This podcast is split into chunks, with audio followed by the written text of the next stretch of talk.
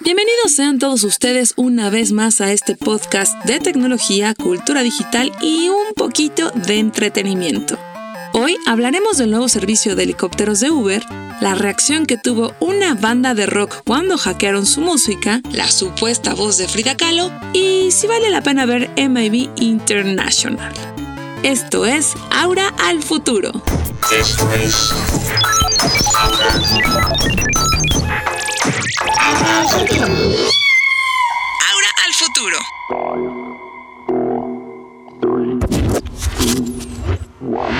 Breves 1.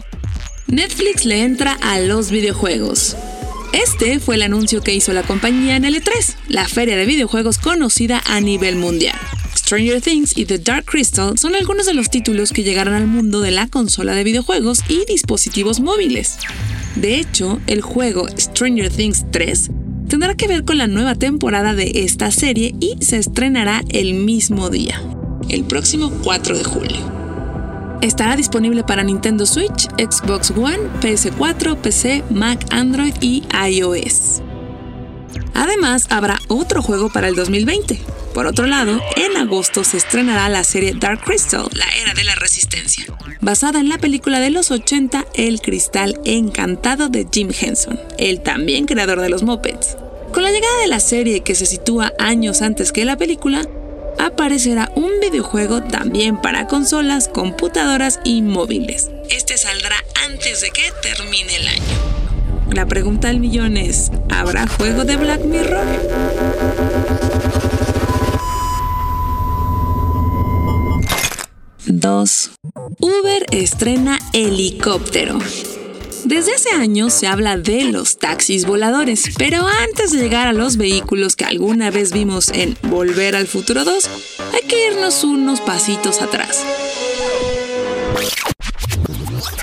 Primero veremos a los taxi helicópteros, o mejor dicho, Ubercópteros, el nuevo sistema de transporte que ofrecerá Uber por ahora solo en Nueva York. A partir del próximo mes, los habitantes de la Gran Manzana podrán solicitar un trayecto del centro de Manhattan al aeropuerto JFK desde su aplicación de Uber. Este tipo de servicio ya existe en otras partes del mundo, pero no con Uber, sino con Boom, por ejemplo en la Ciudad de México y Brasil. Ahora, algo curioso de este asunto fue literalmente el mal tiempo en que pasó toda esta noticia, porque días después del anuncio se estrelló un helicóptero que no era de Uber en un edificio de Manhattan. Police and the mayor say tonight it appears this was a tragic accident and not terror related. Imagínense qué estrés. Menos mal que no fue el mismo día. Falleció el piloto y bueno, el motivo fue, literal, el mal tiempo o el mal clima, pues. En un futuro no lejano, Uber sí espera ser empresa pionera en la creación de taxis aéreos y aunque todavía no tiene la tecnología, al menos sí el nombre del proyecto. Este se llamará Uber Air y sin duda será interesante ver hacia dónde irá esta industria y más aún los planes sobre el impacto ambiental que generarán este tipo de servicios. ¿O ustedes qué opinan? 3. Tu canción favorita en la luna. Todavía están a tiempo de mandar su propuesta musical para que forme parte del playlist que escucharán los astronautas que viajarán a la luna en el 2024. Por si no escucharon el podcast pasado, dentro de cinco años el hombre y también una mujer viajarán a la luna. Obviamente será la primera vez que una mujer pise la luna. Siglo XXI. Eso va a estar muy bueno. Bueno, la NASA, como siempre es cool en sus redes sociales, nos propuso crear un playlist colaborativo con las canciones que consideremos deberían viajar a la luna. Por ejemplo, ¿qué opinan de esta canción de Mecano? Hijo de la luna. Ah, ¿verdad? ¿verdad? O, o qué tal esta de To the Moon and Back de Savage Garden? ¿Alguien se acuerda de esa? No, no, no, no, no, ya sé cuál, ya sé cuál. ¿Qué tal la de Harvest Moon de Neil Young. Esa es buenísima, es una de mis canciones favoritas, es mágica y yo creo que le hará un bien a la humanidad, a los astronautas y a la gente, ¿cómo se dice? Los que viven en la luna. Mm, y a los seres lunares. Ah, qué bonito, ¿verdad?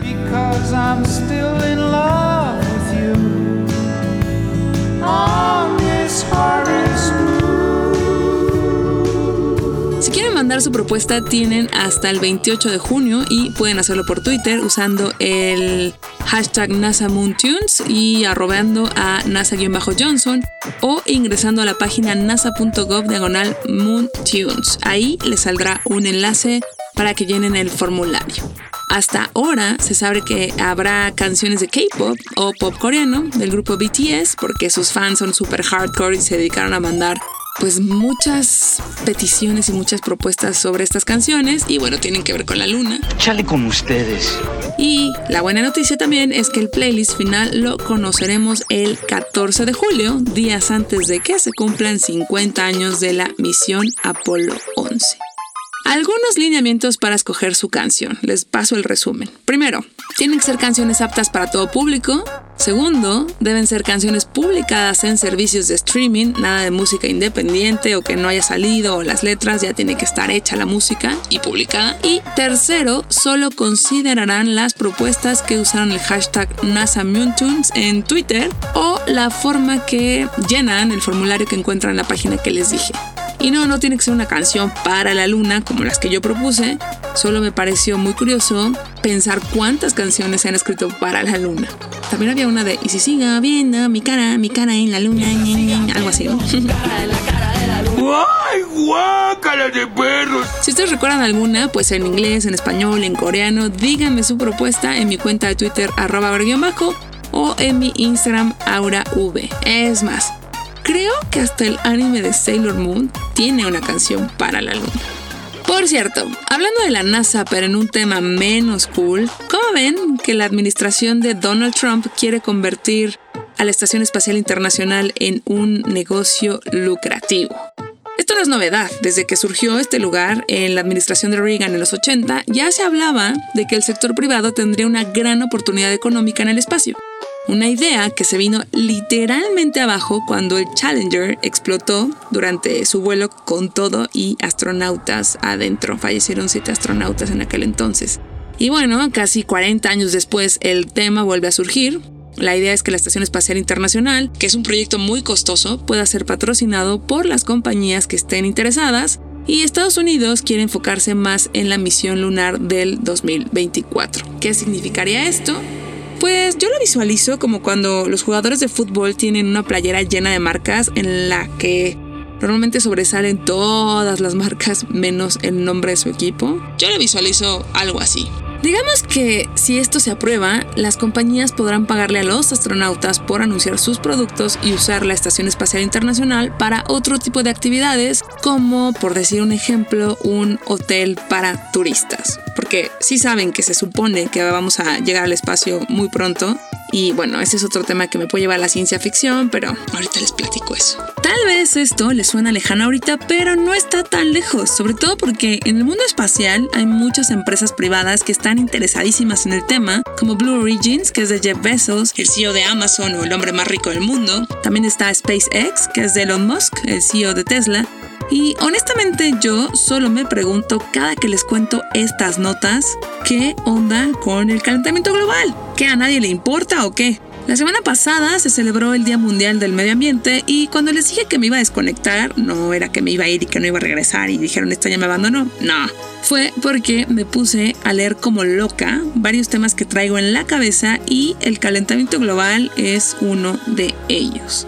En este episodio no profundizaré tanto en el tema, pero les puedo decir que es una paradoja que les esté contando de todos los planes a futuro cuando si lees todo lo que estamos viviendo y el daño que le estamos haciendo al medio ambiente, tan solo comiendo un taco de bistec, y no lo digo de broma, honestamente el futuro no se ve muy prometedor que digamos. De hecho, no sé si sabían que gran parte del calentamiento global se debe a la producción de res. Sí, a nuestra forma de comer hamburguesas, taquitos asados, esa fue mi panza teniendo hambre.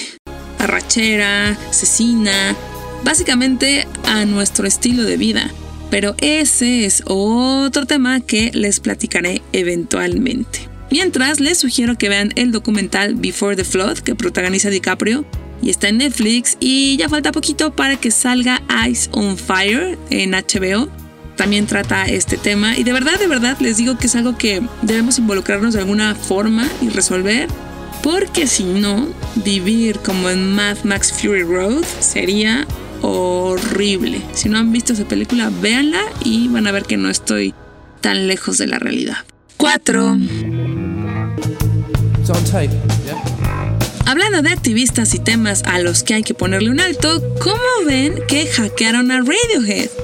El pasado martes 11 de junio, Johnny Greenwood, el guitarrista y compositor de Radiohead, publicó en su cuenta de Twitter y Facebook que la banda había sido hackeada que alguien robó el archivo minidisc de Thumb York, que tenía música del álbum OK Computer, que es de 1997, y esta persona pedía nada más y nada menos que 150 mil dólares a cambio de no publicarlo en internet. Ya sé, seguro se están preguntando qué demonios es un minidisc.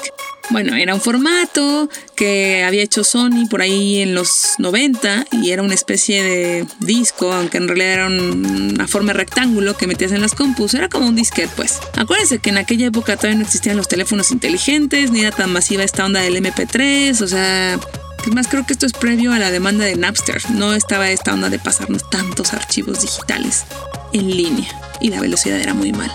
Pero bueno, Regresando al tema, Johnny, de la banda Radiohead, dijo que en vez de quejarse mucho o ignorar el tema, decidieron liberar las 18 horas de material para que las puedan escuchar gratuitamente en línea en el sitio Bandcamp o lo pueden comprar por 18 libras y el dinero que se recaude será donado al movimiento activista que está muy enfocado en pelear contra el cambio climático Rebellion Extinction. Honestamente, aquí los ganones son los fans, fans, fans, fans, fans from hell. Hola Fo, ¿cómo estás? ¿Ya compraste todo? ¿Listo? Por su pollo. Porque pueden escucharlo gratis o pagarlo y creo que piensen un poquito en los Beatles. O sea, en realidad hay mil grabaciones de los Beatles que de repente cuando te empiezas a, clavar con ellos, quieres saber casi casi cómo respiraban, con quién hablaban, cuál era el tono de voz, entonces creo que esto es un poquito más clavado, pero está, está bueno. Y yo me pregunto, honestamente, qué estaba pensando la persona que robó el minidisc al chantajear a Radiohead. Si esta banda fue la primera banda que dejó en jaque a las disqueras en 2007, cuando liberaron gratuitamente su álbum In Rainbows, para que la gente pagara lo que creyera justo, y si no querías pagar, no pagabas nada. Y eso sí fue como una cosa choqueante en aquella época porque todo el mundo esperaba el álbum de Radiohead y de repente dicen ellos, lo vamos a sacar gratis, ustedes pueden pagar cero pesos o dólares o pueden pagarnos lo que quieran.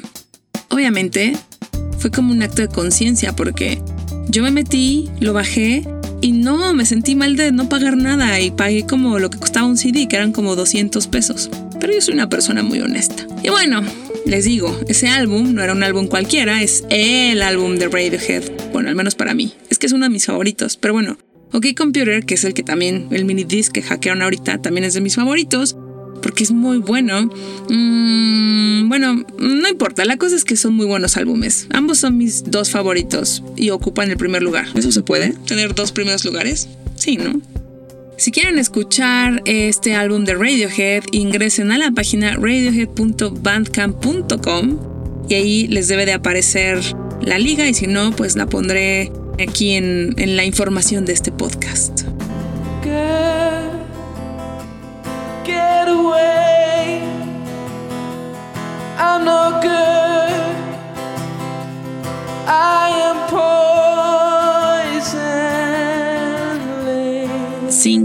¿Es esta la voz de Frida Kahlo? La Fonoteca Nacional de México publicó una grabación radiofónica en la que, supuestamente, Frida Kahlo describe a Diego Rivera. Se cree que el fragmento podría ser la voz de la pintora, aunque no está confirmado al 100%. Según una nota de El País, la grabación fue producida en 1956 por la XCW y formó parte de uno de los programas del locutor Álvaro Galvez quien entrevistó a otros personajes de cultura como los escritores Javier Villarrutia y Jorge Luis Borges, así como a la actriz Sara García, quien hasta nuestros días es la imagen del chocolate abuelita. Seguro no sabían ese dato, ¿verdad? Lo más curioso de todo es que la supuesta voz de Frida Kahlo es realmente muy dulce. Yo me imaginaba que su voz sonaría como María Félix. No le busques porque vas a encontrar. Pero así como una señor sota y toda así como pues fuerte, ¿no? Pero por cierto, este es otro dato curioso, María Félix fue amante de Diego Rivera. ¡Brujo! Bueno, Diego Rivera era una persona complicada amorosamente. De hecho, les voy a recomendar un libro ilustrado que se llama Frida Kahlo, una biografía, es de María Hess. Y me parece que lo encuentran en ebook porque es de una editorial española. Es un libro muy bueno, muy descriptivo, fácil de leer y está muy, muy padre, la verdad. La neta es que Frida Kahlo la pasó fatal. Sus ojos saltones, oscuros, inteligentísimos y grandes, están difícilmente detenidos, casi fuera de las órbitas por párpados hinchados y protuberantes como de batracio. Pero lo más emocionante de esta nota es justo todo el acervo que tiene la Fonoteca Nacional de México y toda la información que puede sacar uno de ahí. Está muy bueno eso. Y bueno, al final creo que mis notas breves ya no son tan breves, pero así fueron los temas de esta semana. Esto es Ahora el futuro. Cine. Men in Black International. Hoy hablaremos de Men in Black International, la nueva película de los hombres de negro, o debería decir también Mujeres de Negro, que se estrena el viernes en las salas cinematográficas de México. Primero que nada, estén tranquilos que no habrá spoilers, tampoco es que haya mucho que spoilear, y les quiero platicar que tuve la oportunidad de ver la película previo a su lanzamiento. Nosotros protegemos la Tierra de la peor escoria del universo. Lo que tienen que saber es que es una película dominguera. Ojo, esto no significa que sea malo, simplemente es para pasar el rato y eso está bien. Les voy a confesar algo. Leí varias reseñas de esta versión y no sé si los críticos de cine se lo tomaron muy en serio. Digo, esto no es Lars von Trier, relájense. Porque de verdad que la destrozaron y a mí me pareció muy divertida. Es aquí cuando aclaro que no soy crítica de cine, pero sí me gusta mucho el cine. Agente H, eres uno de los mejores que ha usado el traje. Pero necesitas un compañero. Dando un poquito de contexto, la primera película se estrenó en 1997, hace ya 22 años. Fue protagonizada por Will Smith y Tommy Lee Jones, los agentes K y J. De aquí surgió una trilogía. Y si han visto la franquicia, saben que en 2012 se cerró este ciclo con los actores originales y ahora, en esta nueva edición, además de Liam Neeson y Emma Thompson, los protagonistas de la historia son Chris Hemsworth y Tessa Thompson. ¿Vienes? El mundo no se va a salvar solo. ¿Estás diciendo que me necesitas para salvar al mundo? Eso pensé. Que Emma y Tessa no son familiares ni nada, solo comparten el mismo apellido. Chris y Tessa interpretan a los agentes H y M. Sí, ya sé, todos nos quedamos con cara de ¿what? Cuando se anunció el casting, pues ellos ya trabajaron juntos como Thor y Valkyria en Thor Ragnarok. Pero esto fue a propósito, pues la química entre ellos era tan buena que el director F. Gary Gray decidió juntarlos de nuevo y además esta película está producida por Spielberg. Será divertido, nos vamos a divertir. En algún lado debe haber un botón rojo. Lo encontré. ¿De qué va? Pues una vez más, la Tierra debe ser protegida de invasores extraterrestres, pero en esta ocasión un amateur se unirá a la organización secreta que protege a la Tierra y le dará su propio toque a la historia. ¿Ven? No les dije spoilers ni nada del otro mundo. Pero les puedo decir que en conclusión, Men in Black International es una película fresca, relajada, divertida, para pasar un buen rato. ¿Tiene fórmula? Pues claro que tiene fórmula, por supuesto. ¿Qué película no tiene fórmula en estos días? Parece que se invirtieron los papeles. ¿Es predecible? Pues sí, pero ahí, o sea, también así son todas las películas de esta saga. Y también hay muchas películas que ya sabes más o menos hacia dónde va. Así que este fin de semana, relájense, vayan al cine, compren un bote de palomitas y vean Men in Black. Esa fue una buena atrapada. Y cuando salgan, verán que querrán cantar la canción que nos pegó Will Smith por ahí de los 90. Na, na, na, na, na, na. Siempre pensé que era como We are the Men in Black y creo que dice otra cosa. Pero qué buena es, porque cuando le hace ve, ah, uh, eh, y luego empieza a rapear, es buenísima, me encanta. Ya me dicen qué tal, si les gustó o no les gustó.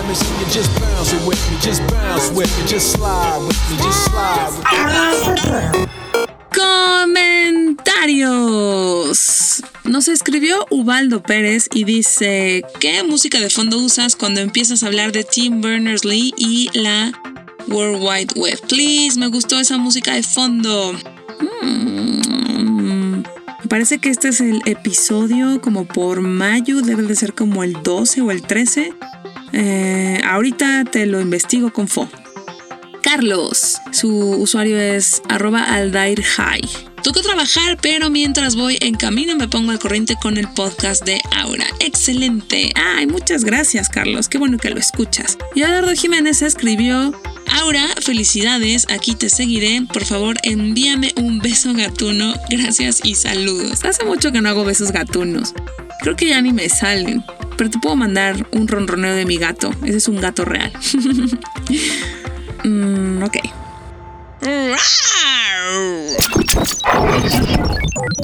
Muchas gracias por escuchar este podcast. Ha estado muy musical y fue hecho con tecnología Intel Optane. La producción estuvo a cargo de Rodrigo Fernández de la Garza y ya saben que pueden enviarme sus comentarios a mi cuenta de Twitter arroba aura-bajo o los mensajes de voz en mi Instagram arroba aurav.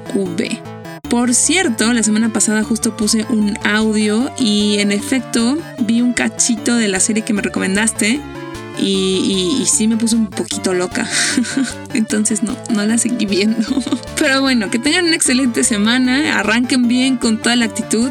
Esto sí es algo que he estado aprendiendo mucho. Les voy a pasar un consejo, tip de autoayuda, porque nos vamos a convertir eventualmente en programa de tecnología y autoayuda. No, no es cierto. Pero cuando estén de malas, o cansados, o estresados, o hartos, o, tristes, o lo que sea, respiren, contengan la respiración 3 segundos, inhalan, tres veces, lo contienes 3 segundos y exhalas por la boca. Y les juro que eso, y sonrían, les va a cambiar un poquito la actitud. Que arranquen con todo esta semana y nos escuchamos muy pronto. Adiós. Esto es